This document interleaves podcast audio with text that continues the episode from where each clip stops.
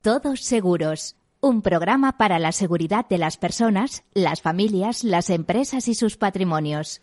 Un programa patrocinado por Mafre, la aseguradora global de confianza.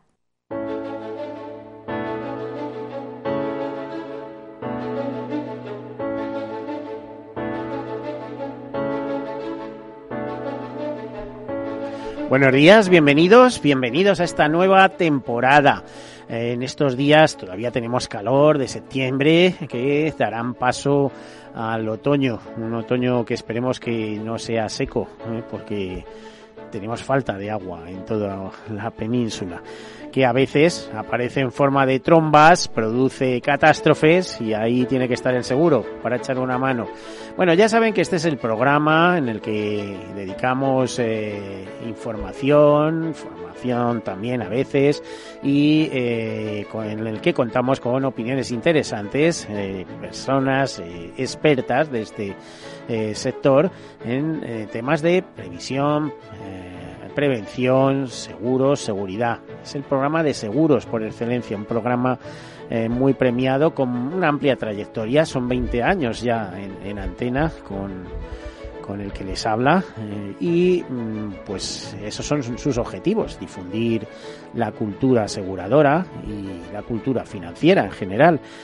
Bueno, pues como en otras ocasiones, después de esta darles la bienvenida a esta nueva temporada, ya saben que en septiembre se inaugura, se, eh, eh, a ver, se dan a conocer las nuevas temporadas tanto en radio como en televisión, es decir, en temas, en medios audiovisuales. Bueno, pues aquí comenzamos, como siempre, eh, con unas noticias y luego con una interesante entrevista, ya verán. Bueno, eh, empezamos.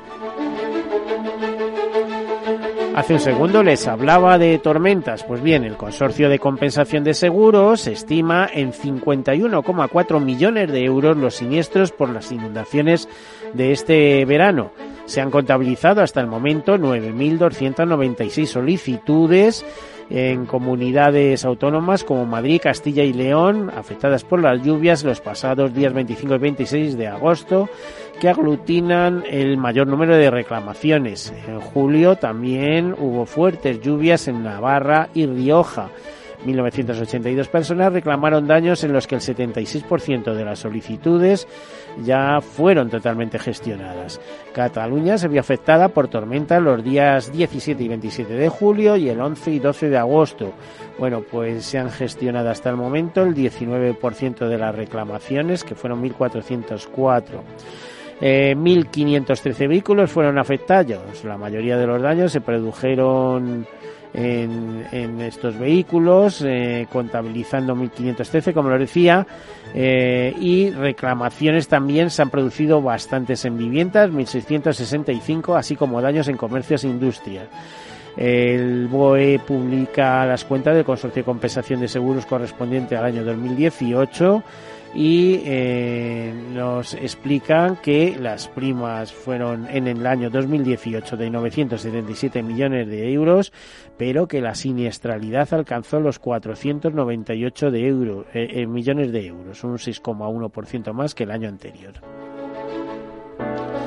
Y hablando de catástrofes, pues seguimos. Eh, y en esto interesan mucho las reaseguradoras, que son las actúan como eh, eh, son el seguro del seguro, por explicarlo eh, muy sencillamente. Luego es algo un poco más complicado, pero bueno.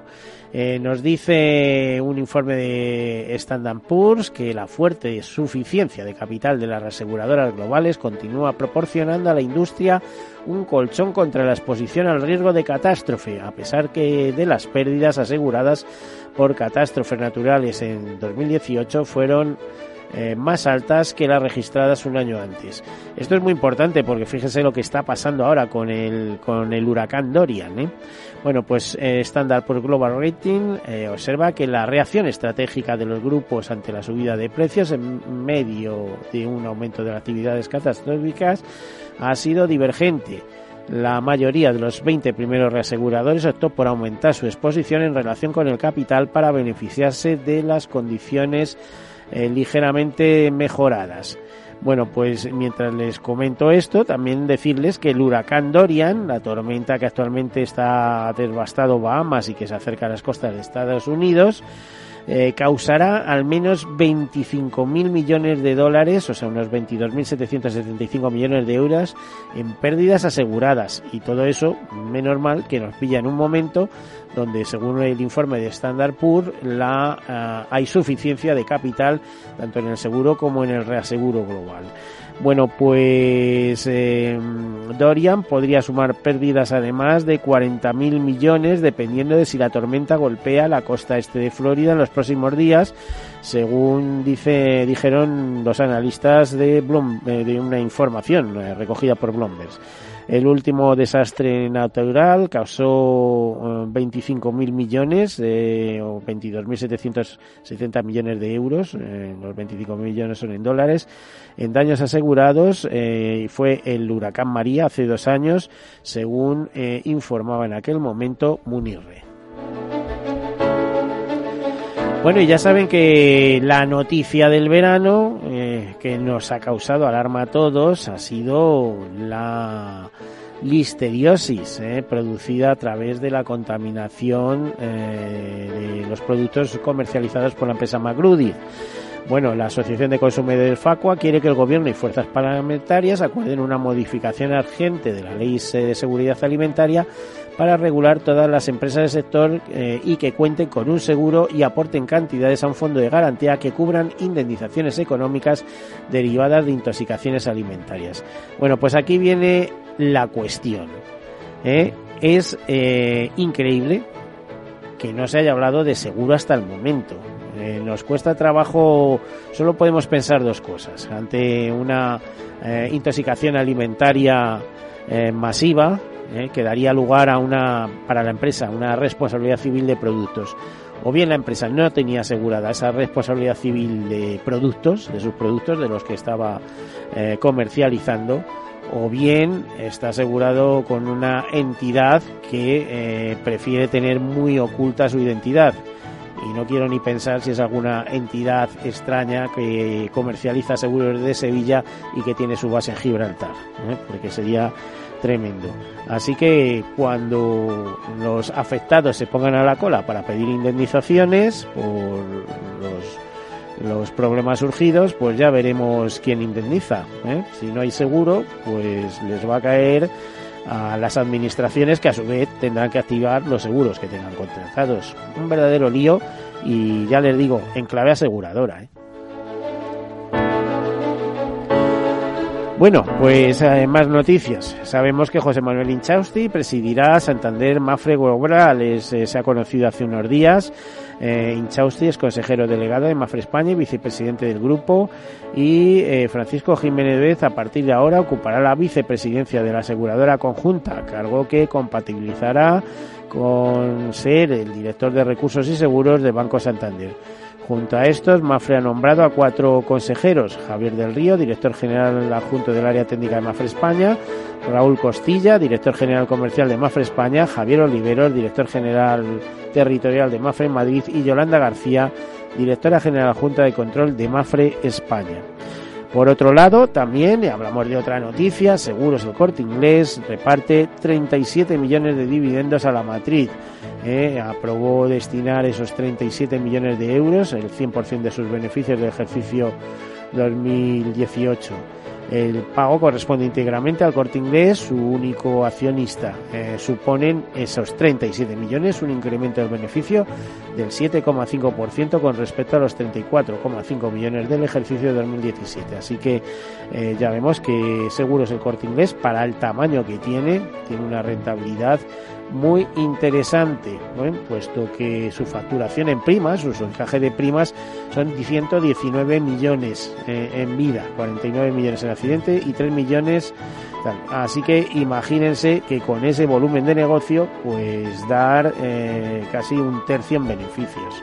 Eh, interesantísimo. Más noticias, 9 de cada 10 clientes utiliza al menos una vez al año su seguro de salud. Eh, los diagnósticos por imagen, análisis clínicos y urgencias hospitalarias son los servicios más demandados. Esos son datos que se desprenden de los estudios de la de UNESPA, de la de, la campaña Estamos Seguros que lleva eh, la Asociación Empresarial UNESPA. Eh, por ejemplo, también nos dicen que radiografías, ecografías, resonancias y tal son las pruebas más utilizadas como paso previo a una consulta clínica. Asimismo, más del 36% de las personas que tienen contratado el seguro de salud realizan análisis clínicos y cerca del 30% ha utilizado los servicios de urgencia hospitalaria. Más noticias, por ejemplo, hemos sabido a finales de julio que Mafre ocupa el tercer puesto en el ranking de aseguradoras de América Latina, tercera posición. Las dos primeras la ocupan dos aseguradoras brasileñas, una es Bradesco y otra es Brasil Previsión. Por otro lado, Mafre Novida es el líder, eh, o sea, Mafre en Novida, en el segmento Novida, es el líder de la región. Eh, interesante cuestión. Eh, por cierto, otra noticia de Mafre y es que lanza eh, un nuevo producto que se llama Dividend Europa. Es un unit link ligado al índice Eurostock 50. Eh, con esta puesta en escena refuerza su oferta de seguros de vida y ahorro. Nos cuenta, comenta la entidad en un comunicado. La rentabilidad de esta nueva modalidad vendrá dada por dos vías, por la evolución en el mercado del valor de las participaciones y por el reparto de dividendos anuales que realicen los valores integrados en el producto que percibirá el cliente anualmente a principios de año como pago único. El cliente tendrá la oportunidad de invertir en un producto gestionado por expertos y eh, profesionales especializados en bolsa. Nos dicen desde Mafre que puede contratarse en cualquiera de sus 3.000 oficinas en España. Ah, sabemos a, finales de agosto que la nómina de pensiones contributivas de la Seguridad Social se elevó a 9.681 millones de euros. Eh, con lo cual pues tenemos claro que no deja de subir. De hecho, supone un incremento interanual del 5,03%, según informó el Ministerio de Trabajo, Migraciones y Seguridad Social. Alguna otra nota de actualidad, pues por ejemplo que Suirre y Casi eh, estas dos reaseguradoras crean una solución integral frente a la exposición cibernética de las eh, entidades aseguradoras que eh, se llama DECRIT. DECRIT funciona en módulos para identificar riesgos, cuantificarlos y transferirlos. También sabemos que Insurance Europa, en respuesta a una consulta de la Asociación Internacional de Supervisores de Seguros, es decir, a los directores generales de, de las, de las, em, de las direcciones eh, o, que tutelan el, el seguro en distintos países, bueno, les contesta en que no se observa riesgo sistémico en el sector asegurador, al menos en el sector asegurador europeo. Insurance Europe insiste además en la necesidad de una aplicación estricta y coherente del principio de proporcionalidad y critica que los nuevos requisitos en la recopilación de datos propuesta por la Asociación Internacional de Supervisores de Seguros aumentarían significativamente la carga de trabajo eh, tanto en informes como en otra serie de cosas para las aseguradoras y eh, también para los propios supervisores. Bueno, y hasta aquí las noticias y iniciamos nuestra entrevista pues con la persona que nos acompaña, una persona que tuvimos el gusto de conocer precisamente en un museo. Fíjense, ¿eh? en un museo. Javier Olaechea, director general del Instituto de Actuarios Javier, bienvenido, buenos días o buenas tardes ya, buen mediodía, como suelo decir. Muchas gracias Miguel por la, por la invitación y, a nuestros oyentes pues espero que hayan tenido un buen verano y que se les está haciendo corto el arranque del curso. Fíjate que hasta un museo puede ser motivo para hablar de seguros. Así nos ocurrió, ¿no? No nos conocíamos de nada, nos ponemos a hablar y descubro que eres el eh, director general del Instituto de Actuarios, ¿no? Eh, por cierto, para encuadrar, ¿qué significa o qué es exactamente la profesión de actuario y cómo se accede a ella? Pues la profesión de actuario es la profesión de los expertos en riesgos, fundamentalmente de entidades aseguradoras, eh, que son los que analizan y cuantifican cómo se le debe dar eh, respuesta a los problemas que puede tener al final la gente en la sociedad. Muy, muy relacionados con solvencia y habría que añadir también que, en primer lugar, tienen que ser economistas eh, con una especialización específica que es la de actuario, ¿no? Correcto. Hay un, ahora ya lo dice la LOSEAR, eh, porque la profesión de actuario es poco uniforme en el mundo, pero en España lo, dice muy clarito la, LOSEAR, que es eh, la persona que tiene un título de carácter avanzado y especializado en ciencias actuariales y financieras, que eso es ahora, con el tema de Bolonia, el máster en ciencias actuariales y financieras. Sí, porque eh, yo conozco algún caso ahora que me lo estás diciendo de personas con otro tipo de estudios. Estoy acordándome de alguien de que, que además es director de una importante consultoría eh, que estudió en Mozambique y en Sudáfrica y luego hizo actuariales en Canadá. En si me está escuchando sabrá quién es y tal, pero que eh, lo hizo como una cosa específica y a lo mejor tenía unos estudios que en su momento no tenían nada que ver con, con economía ni cosas de estas, ¿no? O sea, es decir, como una especialidad específica eh, donde también se aprende mucho trabajando, ¿no? En, el día a día.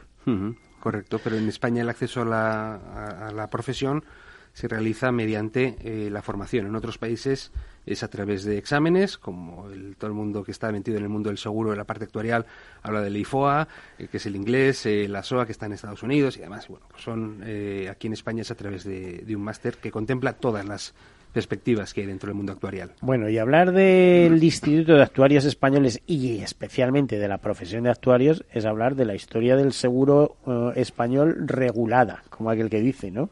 Correcto. Porque creo que el, uno de los primeros actuarios que hubo fue un francés que contribuyó a hacer la primera ley de seguros, ¿no? España, no sé si... La verdad es que no, lo, no, no, lo conozco. Lo, habéis publicado vosotros, tenéis un libro publicado. ¿eh? Estará así seguramente dentro de, dentro de los anales del Instituto Actuarios, que es la revista científica, que también tenemos, hay una parte, eh, algún número que hubo dedicado a, temas de, historia, pero el instituto eh, existe sin una personalidad jurídica desde el año, bueno, con una personalidad un tanto extraña, desde el año 40 y creo que es 42, y en el año 59 hay un decreto que ya se crea oficialmente el Instituto de Actuarios Españoles. Sois Corporación de Derecho Público. ¿Y cuántos colegiados tenéis ahora mismo inscritos? Pues tenemos en torno a los 1.700 colegiados. En todo el mundo hay del orden de los 70.000. Fíjate, hay más abogados en Madrid que actuarios a nivel mundial. Bueno, te iba a decir, yo en su momento, cuando colaboraba con una reaseguradora, escribiendo para ellos en una revista, se puede decir incluso, han pasado muchos años con Suirre, descubrí que en Perú, en un país como Perú, había un actuario. Vamos, eh, allí los acogen con las manos, con los brazos abiertos, ¿no? ¿Eh? Hay países el, pequeñitos, por ejemplo, con todo el tema de solvencia, pues claro, al ser una directiva que se tiene que, que transponer en todos los países de la Unión Europea, hay países donde la figura del actuario eh, no está tan regulada y eh, son cuatro o cinco. Mm. Islandia, creo recordar, son siete actuarios. Pues, pues me está diciendo, Islandia son, muy, son 300.000 habitantes más o menos. Pero en Croacia, Perú, veintitantos millones de habitantes. Ahora serán cinco. En Ecuador están creando una asociación de actuarios, estamos ayudándoles un poco en esos, en esos primeros, primeros pasos porque estamos... En toda América Latina hay unas oportunidades tremendas ¿no? para la profesión. ¿no? Correcto, entonces Ecuador, Colombia. Eh, no llegan a no llegan a 10 y además son, países donde quieren copiar el modelo de Solvencia 2. Nosotros ahora hacemos, por ejemplo, un curso de función actuarial eh, para actuarios eh, y se ha interesado a SAL, que es la Asociación de Reguladores de de Latinoamérica y van a participar en un formato online, porque están todos en, Costa Rica, Perú, Ecuador y demás, eh, van a participar en formato online eh, como eh, alumnos de este, de este curso, porque les interesa mucho Solvenciados. Fíjate, ASAL, la Asociación de Supervisores de América Latina, que están dentro de la AYAS, de la Asociación Internacional de Supervisores de Seguros.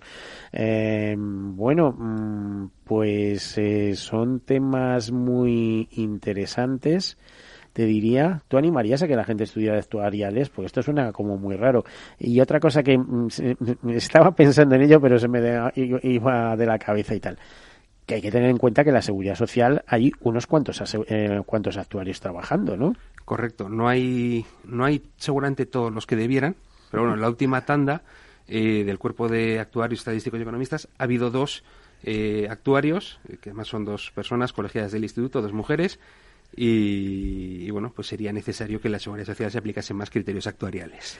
Bueno, pues interesante. Vamos a seguir conociendo cuál es la profesión de actuario, incluso su impacto, eh, no solamente en las solvencias del sector asegurador, sino incluso la propia solvencia de la seguridad social, porque, eh, por ejemplo, nos han aportado una revista, que es la revista Actuarios, eh, donde, por ejemplo, el último número va dedicado a economía del envejecimiento, un tema interesantísimo. Las sociedades se transforman. Bueno, vamos a hacer una breve pausa, enseguida continuamos. Hasta ahora.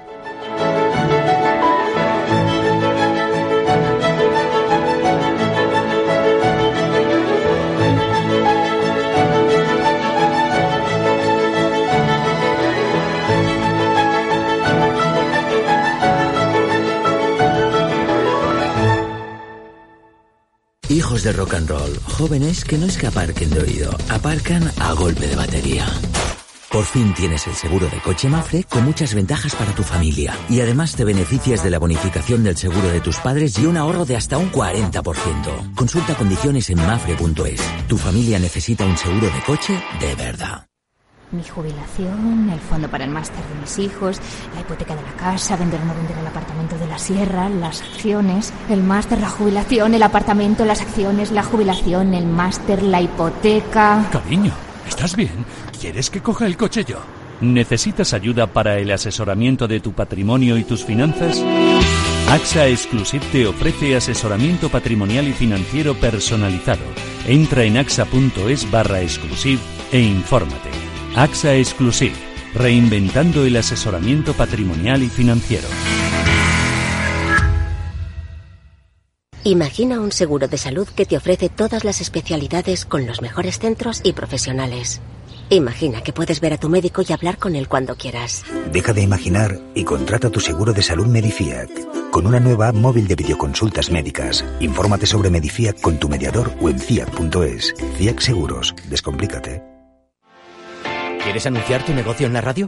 Entra en el clubdelaradio.com. La compra es online, pero no os vamos a negar que nos encanta que nos llaméis. El teléfono, olvídate, no te vas a acordar. Entra en el clubdelaradio.com. Tu audio y tu campaña de una forma sencilla y rápida. Contrata anuncios en radio al mejor precio. Elclubdelaradio.com. Buenos días. ¿Qué tal está? Siéntese. Efectivamente, este verano Renta 4 vuelve a lanzar su promoción de verano. Sí, pero... Claro, claro. 1% de regalo sobre sus aportaciones. Sí, pero... Por supuesto, como siempre. Sin límite de cantidad. Ya, pero... ¿Y si este verano además un balón de playa? ¿Ah? Perfecto. ¿Te imaginas un verano sin balón de playa? Una playa sin balón es como un verano sin tu 1%. Por eso este año lo podrás tener todo. Te damos el 1% de ahorro sobre tu aportación sin límite de cantidad. Y además, llévate un balón de playa. Consulta las bases de la promoción en tu oficina o en r4.com. Renta 4 Banco, tu banco especialista en inversión.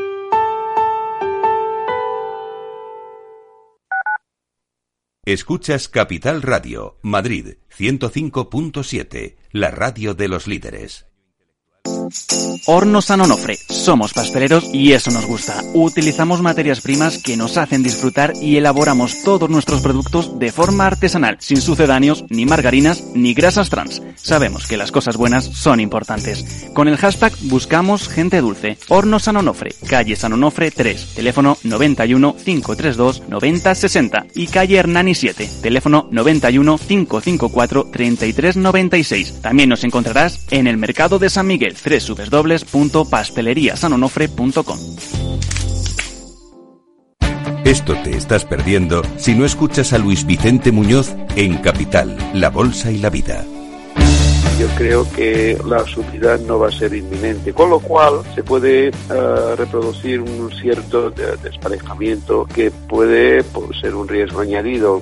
No tiene solución fácil encima de la mesa Mario Draghi en estos momentos. No te confundas. Capital, La Bolsa y la Vida con Luis Vicente Muñoz, el original.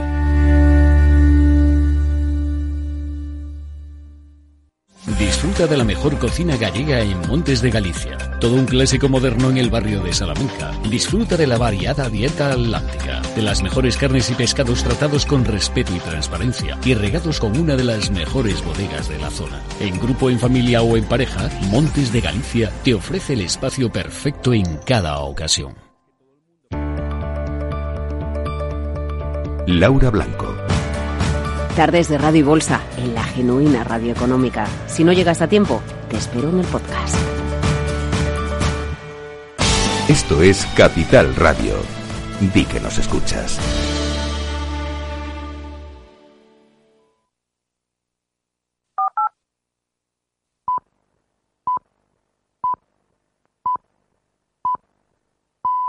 Todos Seguros, un programa patrocinado por Mafre, la aseguradora global de confianza.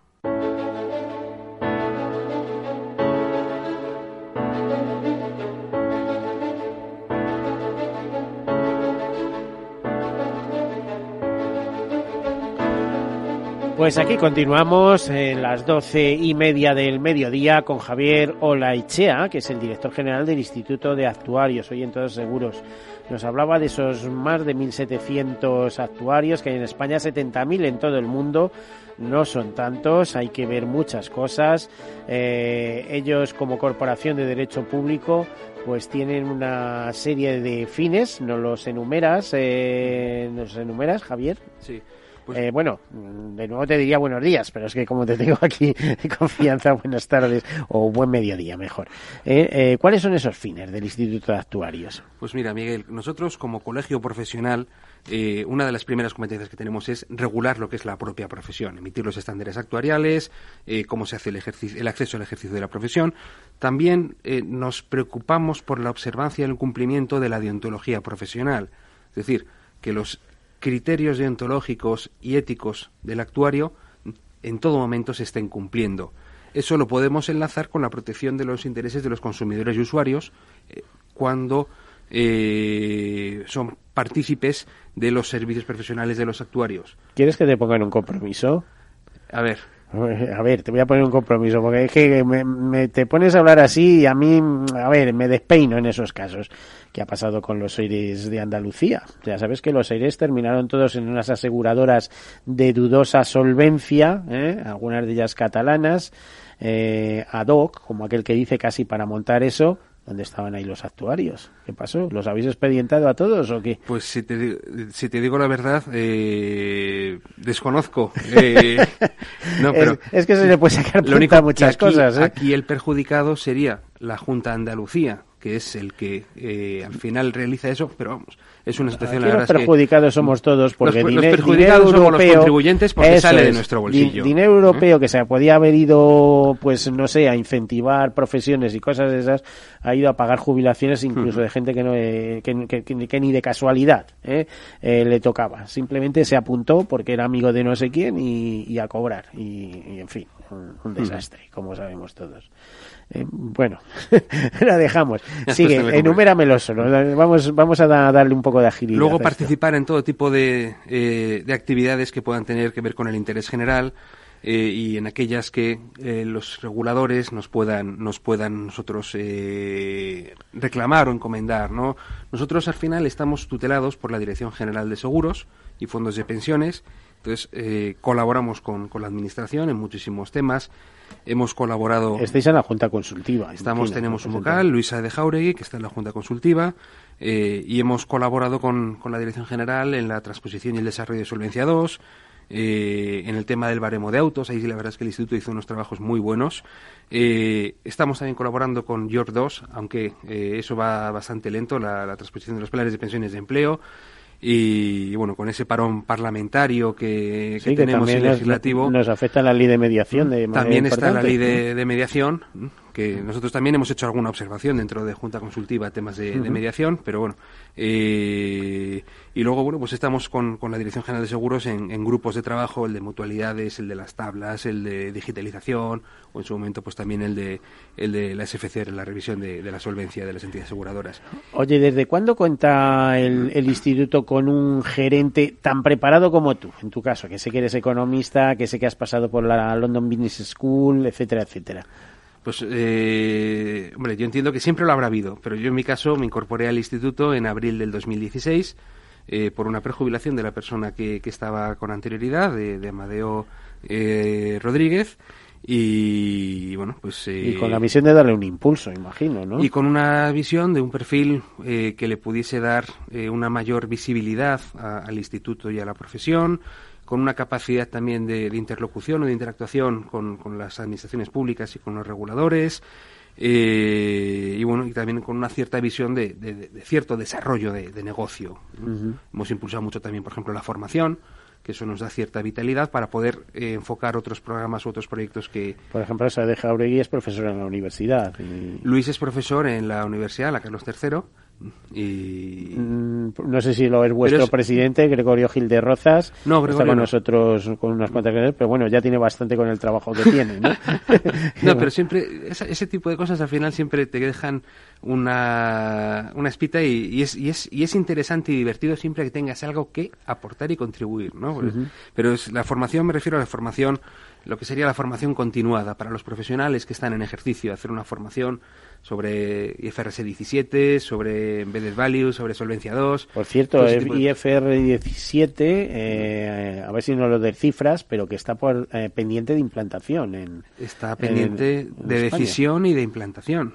Es uno de los temas que hay pendientes, ¿no? que, está en manos de consultores y de actuarios en este momento. Eh, es un tema que afecta a la parte contable, a la, a la parte de sistemas y que tiene un componente actuarial muy fuerte. De eso estuvimos con la Dirección General de Seguros y vieron ese componente actuarial. bueno, estaríamos hablando de los entresijos de las aseguradoras. O sea, no estamos hablando de vender un seguro, sino de, bueno, cómo, eh, a ver, todos los activos y pasivos eh, eh, terminan de tal manera y con tal disposición, con, con la cantidad de reservas que tiene el mundo asegurador, que creo que es la industria con más tipo de reservas económicas, quiero decir, ¿no? De riesgos en curso de, eh, no sé, tú sabes mejor que yo en estas cosas. Al final yo creo que va un tema de uniformidad en la información y transparencia. Mm. Ese es uno de los temas, que, que se puedan eh, homogenizar. Pero no, es, no es entendible, o sea, es difícil de entender. Hacer entendible el, la sistemática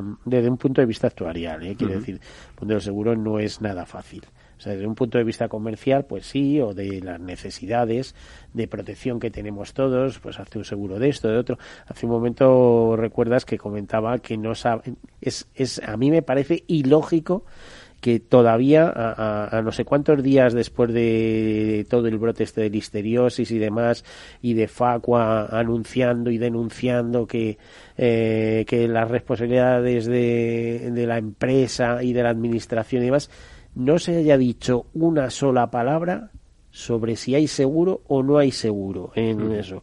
Repito, o sea, aparte de la responsabilidad empresarial, hay una clarísima responsabilidad de, de productos que las empresas serias siempre han guardado. Yo me acuerdo un caso de Perrier, por ejemplo, que tuvo que retirar muchísimas botellas del mercado eh, por una contaminación, etcétera. Y, bueno, ahí entra esa responsabilidad civil de productos. pero aquí no se ha dicho nadie.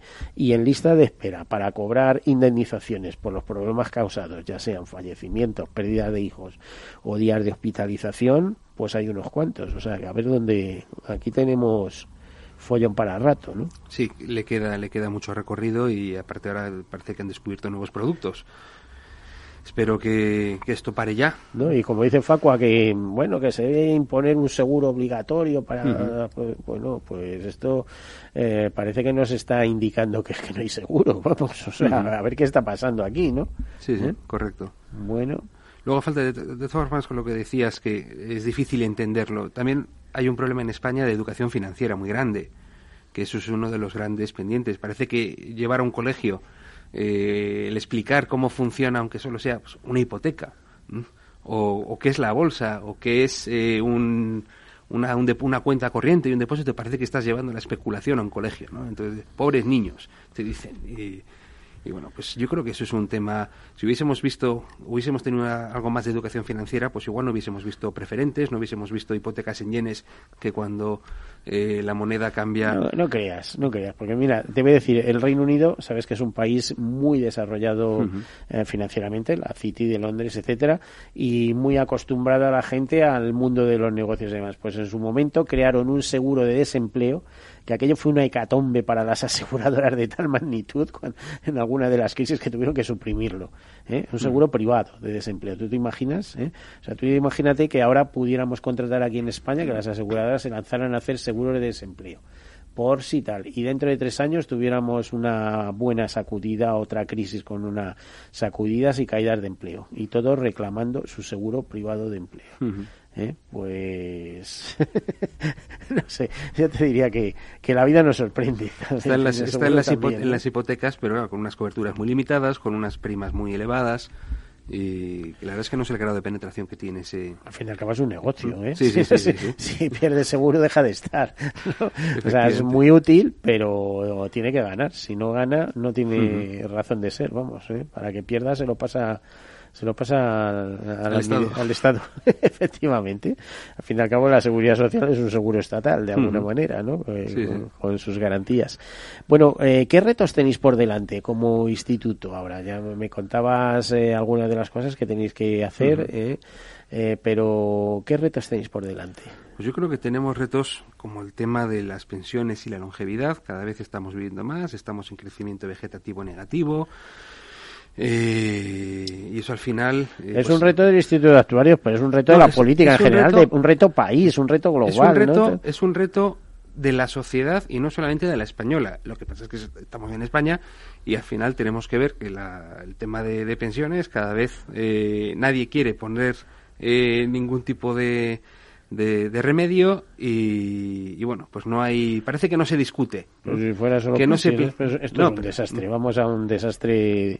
Somos un país que los pactos de Estado eh, no nos hemos acostumbrado a ellos y, yo creo que es el momento legislativamente llegar a, grandes pactos de Estado eh, y de darle cierta estabilidad política a, España pues tenemos que demostrar que somos una sociedad madura y que llevamos 40 años de democracia. Pues eh, con todo eso, lo que se ven son graves problemas que no han afrontado los políticos en este caso. Por ejemplo, eh, como trabajadores con un salario mínimo, 900, eh, muchos de ellos no llegan a ser mileuristas, van a mantener pensionistas eh, que ganan 2.000 euros. O sea, complicado. Por otro lado, el acceso a la vivienda limitado o imposible para la gente joven. inseguridad en los puestos de trabajo o no hay seguridad en el puesto de trabajo. Así que con escasos sueldos, con temporalidad en el trabajo, sin acceso a la vivienda y absolutamente frenada la natalidad, con freno, o sea, con el freno echado a la natalidad y importando o atrayendo inmigrantes, ¿eh? que son muy necesarios y tal, pero es que los españoles no tienen hijos, o sea, que, de alguna sitio tiene que venir eh, la mano de obra y, gente que, que, se arriesga y, tienen hijos, porque eh, aquí la no es que no quieran los españoles, es que no tienen, no se les dan las circunstancias, no se les da el ambiente para, para que lo tengan. Y, consecuentemente, cómo vamos a financiar esa bolsa de mayores. Mm. Yo como padre de tres hijos, de 11, 10 y 2 años, ¿eh? he cumplido, pero me preocupa mucho al final eh, pues qué, sociedad, qué país estamos dejando a esa generación que empieza a trabajar y cobra menos esa corte que las, eh, los jubilados que se jubilan a la vez que ellos entran eh, y al final es un sistema de, reparto y lo que entra es para los que salen. Bueno, reparto imperfecto, ¿eh? siempre lo digo, porque ahí está el Estado que si no hay, ya, ya se encarga de buscar los medios o de subir el 8% las cuotas en cada año, ¿no? Y como me preguntabas al principio lo de estudiar actuariales, pues a mí me gustaría que uno de mis hijos estudiase actuariales, porque yo creo que tienen un buen, un buen futuro. Y que trabajaron en una reaseguradora, eh, porque eso da una visión global tremenda. Es el, dentro del mundo del seguro y de la industria del seguro, eh, el reaseguro tiene un, o sea, te permite una visión global de una internacionalización de, eh, de los negocios y de las tendencias, ¿no? De por dónde va a ir la sociedad para, a su vez, eh, preparar productos aseguradores adecuados a las necesidades de esa sociedad, ¿no? Pero tenemos un sector que a mí me parece muy bonito. Me parece también, eh, me gusta mucho la expresión que tiene Antonio Huertas del amigo invisible, que responde, que está ahí y que además, pues, es solvente. En cuanto a términos de empleo, es muy estable eh, pues habla de noventa y tantos por ciento de, estabilidad en el empleo, entre empleos directos e indirectos más de medio millón de trabajadores. Pero es que eso, eh, yo, cada cosa de esas te la iría matizando, estoy absolutamente de acuerdo, ¿eh? Pero en el sector asegurador hay trabajadores y trabajadores. Habrá mucha gente eh, que te diga, yo trabajo en el sector asegurador y resulta que son empresas subcontratadas que no eh, que esos trabajadores no tienen el convenio de seguros que yo creo que hoy por hoy eh, ese y el de banca deben ser los mejores que hay pero yo creo que el de seguros incluso le supera no y que trabajan en unas condiciones que bastante o sea, estamos hablando de call center y cosas de estas bastante lastimosas y con amplia repercusión luego en la imagen del propio sector asegurador ¿no? que utiliza este outsourcing eh, para entendernos. Pero al final también hay hay creación de empleo y casi es mejor eso que la robotización de todo eh, que también va llegando. que la medida que se puede va llegando. ¿eh? Tenemos que ir pensando también la frase que dice José Antonio Erce, siempre que hay que invertir en robots. Tenemos que ir preparándonos para una sociedad que cada vez está más digitalizada y que hay que pensar pues en nuevos yacimientos de empleo. La economía del envejecimiento, por ejemplo, tiene un montón de, posibilidades de, eh, laborales en temas de cuidados de personas, de ocio, eh, de servicios eh, más, eh, más a la persona que, a la empresa. Hay un montón de, derivadas. Y es cuestión de ir, seguir transformando y seguir avanzando al final en la línea. Lo bueno que tiene el seguro en este caso es que es el pilar financiero de otras muchas actividades. O sea, a partir de ahí, ¿no? Pues. Sí, casi 300.000 euros que tienen invertidos, la mitad en deuda pública española y, bueno, pues que gracias a eso pues se pueden hacer muchas de las cosas que, los españoles disfrutamos en, sin darnos cuenta en las calles muchas veces. Y fíjate que, sin embargo, eh, hablamos con orgullo de esto y, deberíamos eh, mirarnos un poco, o mirar al de enfrente un poco.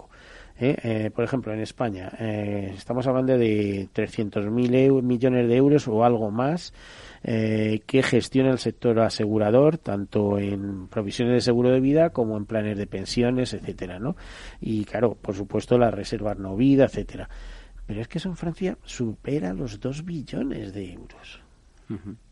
Nos queda mucho por desarrollar. Es que nos queda sobre todo en la parte en la parte de vida, que es donde menos nos hemos concienciado los españoles. Claro, pues si te están diciendo que la seguridad social lo cubre todo, ahí está la batalla, que luego ya veremos en qué queda, ¿no? Porque ¿eh?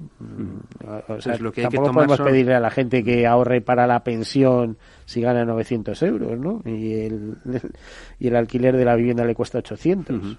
Por eso, dentro del Pacto de Toledo, que una de las que se creó en el año 95 para evitar debates políticos sobre esto, que las últimas, la última legislatura no llegó a ninguna conclusión, eh, nosotros eh, ofrecemos eh, la colaboración del Instituto de Actuarios para evaluar o cuantificar todas las medidas que se pongan sobre la mesa. Nosotros no queremos poner sobre la mesa la solución, porque seguramente hay muchas soluciones, muchas alternativas, pero sí que queremos, no queremos entrar en un debate político, queremos entrar en un debate técnico, apoyar y contribuir con esas cuantificaciones, eh, analizar la repercusión que puede tener en las cuentas públicas, que puede tener en las siguientes cortes y demás. Y eso es una predisposición que nosotros ponemos eh, en manos eh, de los grupos parlamentarios y, del gobierno también. Bueno, pues, pero ojo, ahí hay muchos intereses. Hay tantos intereses como decir, ¿Serán las aseguradoras eh, privadas las protagonistas eh, en parte de la solución a esa financiación de la jubilación? ¿O serán las mutualidades, o sea, la economía social, eh, las mutuas y mutualidades, las que serán impulsadas por diversos gobiernos, como ocurre ya en el País Vasco, por ejemplo, a través de las entidades de previsión social vasca, para mm, colaborar en el sostenimiento del nivel de vida de los futuros jubilados? Yo creo que aquí lo importante es colaborar al sostenimiento del nivel de vida de los futuros jubilados. Eso es lo importante y que haya ahorro. Porque ese ahorro, si tenemos ahorro, eh, digamos, por ejemplo, las emisiones del Estado, en vez de tener que pedir el dinero fuera, se colocarán dentro de casa, ¿no? como ocurre en Japón o en, en Italia, bastante más que aquí, ¿no? Correcto. Entonces, ¿cuál sea el instrumento? No vamos a entrar nosotros en eso, pero sí en ese trasfondo que, queda, que es el asegurar al final una, una vejez digna con unos ingresos eh, que se puedan mantener estables en el tiempo y que puedan tener esa suficiencia y una equidad también intergeneracional, intrageneracional y, también incluso una equidad actuarial. Bueno, tengo aquí el, o me has traído el último número, creo que es uno de los últimos números. Es el, último. el último. El siguiente va a ir sobre seguros de movilidad, que es otro de los grandes retos también que hay ahora. pues sí, no hay nada más este que salir a la calle y ver los patinetes, es como aquel que dice. Eh, sobre economía del envejecimiento, eh, ¿tenéis conclusiones o sacáis conclusiones dentro de vuestra revista a, cómo, eh, cómo puede mm, ayudar a financiarse esa economía del envejecimiento? No, nosotros lo que tenemos, la, revista es una tribuna que ponemos a disposición de, de la gente que tiene, que tiene conocimiento. ¿no? Entonces aquí en la revista hay eh, artículos de gente del mundo de las aseguradoras, eh, hay artículos también eh, de unas personas del Banco de España que establecen eh, un poco la, preocupación, se ha hecho público además este verano, eh, eh, pues que el Banco de España está también trabajando sobre ese tipo de, temas, que es sobre cómo va a afectar al final a los ingresos públicos y al gasto público el envejecimiento de la población. Menos ingresos por impuestos y mayor gasto por todo el tema sanitario, social, etcétera. Y, nosotros lo que hacemos al final es poner una tribuna, no ponemos una, una posición. Tenemos también eh, pues hay un diálogo entre dos expertos sobre este tema, como José Miguel Rodríguez Pardo y Antonio Huertas. Eh, tenemos eh, artículos de gente de Santa Lucía sobre las diversas alternativas que hay dentro de... Sí, el Instituto de Santa Lucía, que está muy ocupado en Están estos temas. muy, muy activos. José Antonio Erce, que siempre hace eh, una, una, sección de los seguros imposibles con, con Miguel Ángel Vázquez de, UNESPA. Tenemos, eh, bueno, hay un montón de artículos. La revista está disponible en abierto en actuarios.org eh, y, bueno, pues se lo pueden descargar y, la verdad es que la calidad de los de los artículos es, es indudable. Bueno, pues, ¿qué decirte? Que ahí está el Instituto de Actuarios. Eh, no sé si animarás a la gente que decida, que esté pensando, oye, ¿yo qué voy a hacer? Pues yo, eh, claro, a un chaval de 18 años eh, que va a entrar en la universidad y tal, y de, pues yo mm, vocacionalmente actuario, dirán sus compañeros, bueno, lo tuyo es heavy metal, ¿no? Una cosa de estas. Aunque tú, claro, te puede venir de familia, como bien decía, dice, tengo tres hijos y me gustaría que uno de ellos fuera actuario, pero si no tienes contacto con la profesión, es como muy duro, ¿no? no es difícil difícil a los 18 años ver eso. Aquí hay generaciones enteras, desde el abuelo, el padre y el hijo, que son actuarios. Y, es, que es un auténtico nicho y además de éxito, porque ninguno vive mal. ¿eh? Están en ello. Mm, hay, hay una tasa de empleo, vamos, pleno empleo, el que, lo que hay es el paro técnico. Y luego además hay un montón de estudios de retribuciones que hacen empresas de recursos humanos y demás, y, eh, están bien pagados. Puede haber otros sectores donde cobren más, dice la banca de inversión.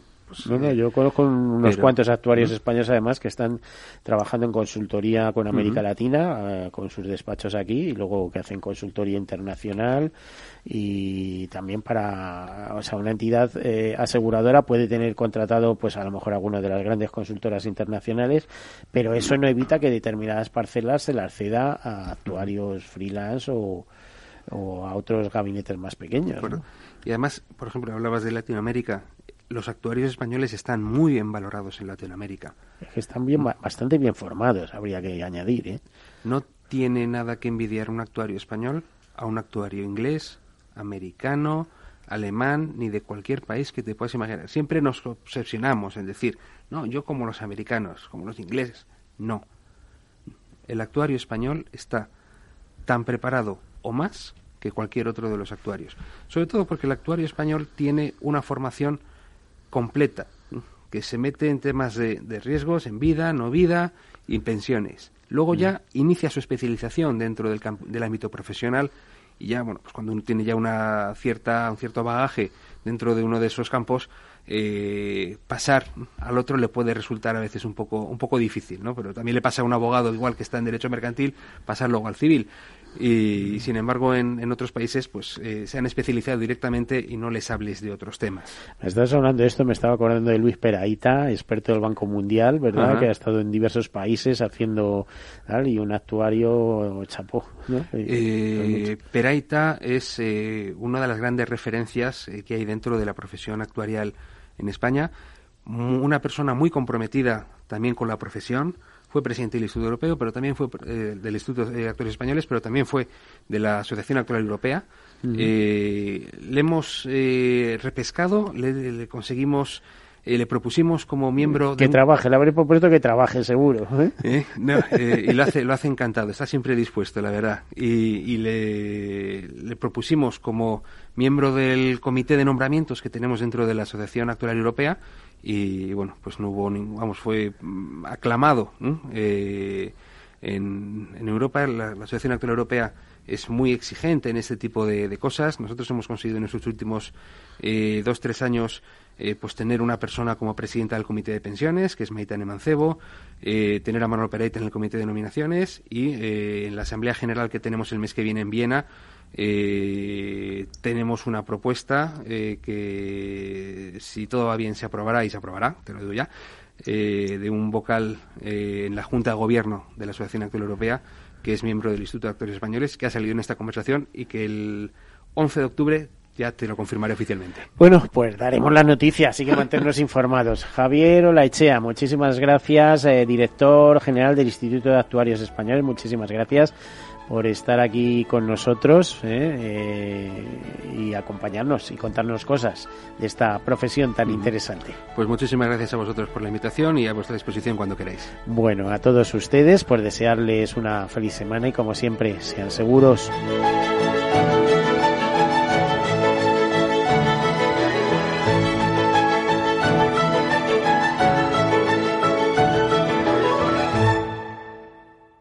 Todos seguros un programa patrocinado por Mafre, la aseguradora global de confianza.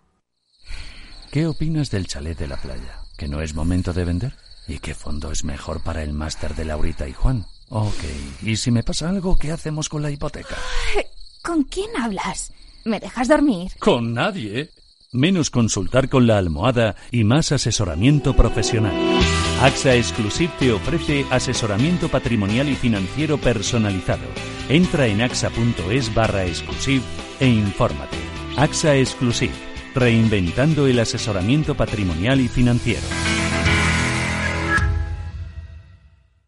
Padres vintage, nostálgicos que no se cansan de decir que ya no se hacen coches como los de antes.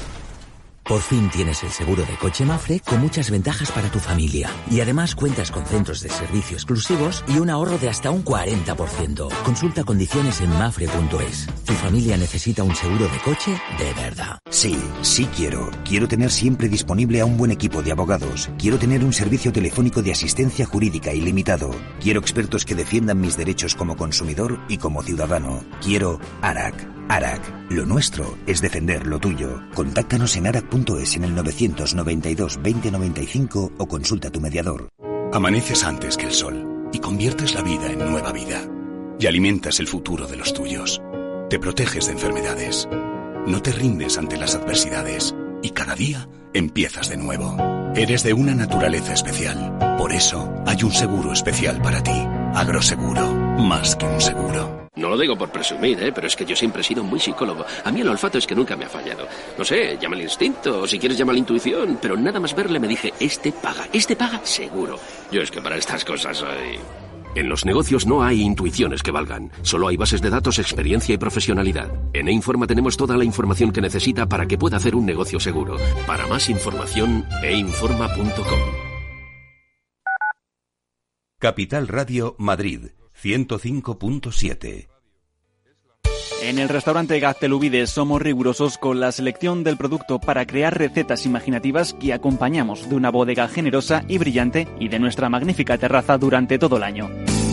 Restaurante Gaztelubide, carretera de La Coruña, kilómetro 12200, La Florida. Teléfono 91 372 8544. Una recomendación del programa gastronómico Mesa y Descanso. Inversión inmobiliaria acompaña al mercado inmobiliario en este nuevo ciclo. Todos los jueves de 10.30 a 13 horas, el inversor encontrará las claves para realizar su mejor inversión. La mañana de los jueves en Capital Radio tomamos el pulso al sector inmobiliario. Noticias, análisis de mercado y debates donde los protagonistas del sector podrán contar en primera persona los retos a los que se enfrenta el ladrillo. Inversión inmobiliaria pone la voz al sector inmobiliario. Aquí, en Capital Radio. Disfruta de la mejor cocina gallega en Montes de Galicia. Todo un clásico moderno en el barrio de Salamanca. Disfruta de la variada dieta atlántica, de las mejores carnes y pescados tratados con respeto y transparencia y regados con una de las mejores bodegas de la zona. En grupo, en familia o en pareja, Montes de Galicia te ofrece el espacio perfecto en cada ocasión. Una tarde cualquiera en Capital Radio con David Galán, desde Bolsa General. Intentar ser más listo que el mercado lo que me va a llevar es a la ruina y a equivocarme un montón de veces. Yo prefiero equivocarme menos veces, seguir la tendencia. El precio nunca está equivocado, las opiniones a menudo, como decía Jeff Livermore. Tardes de Radio y Bolsa con el mercado abierto. ¿Te vienes?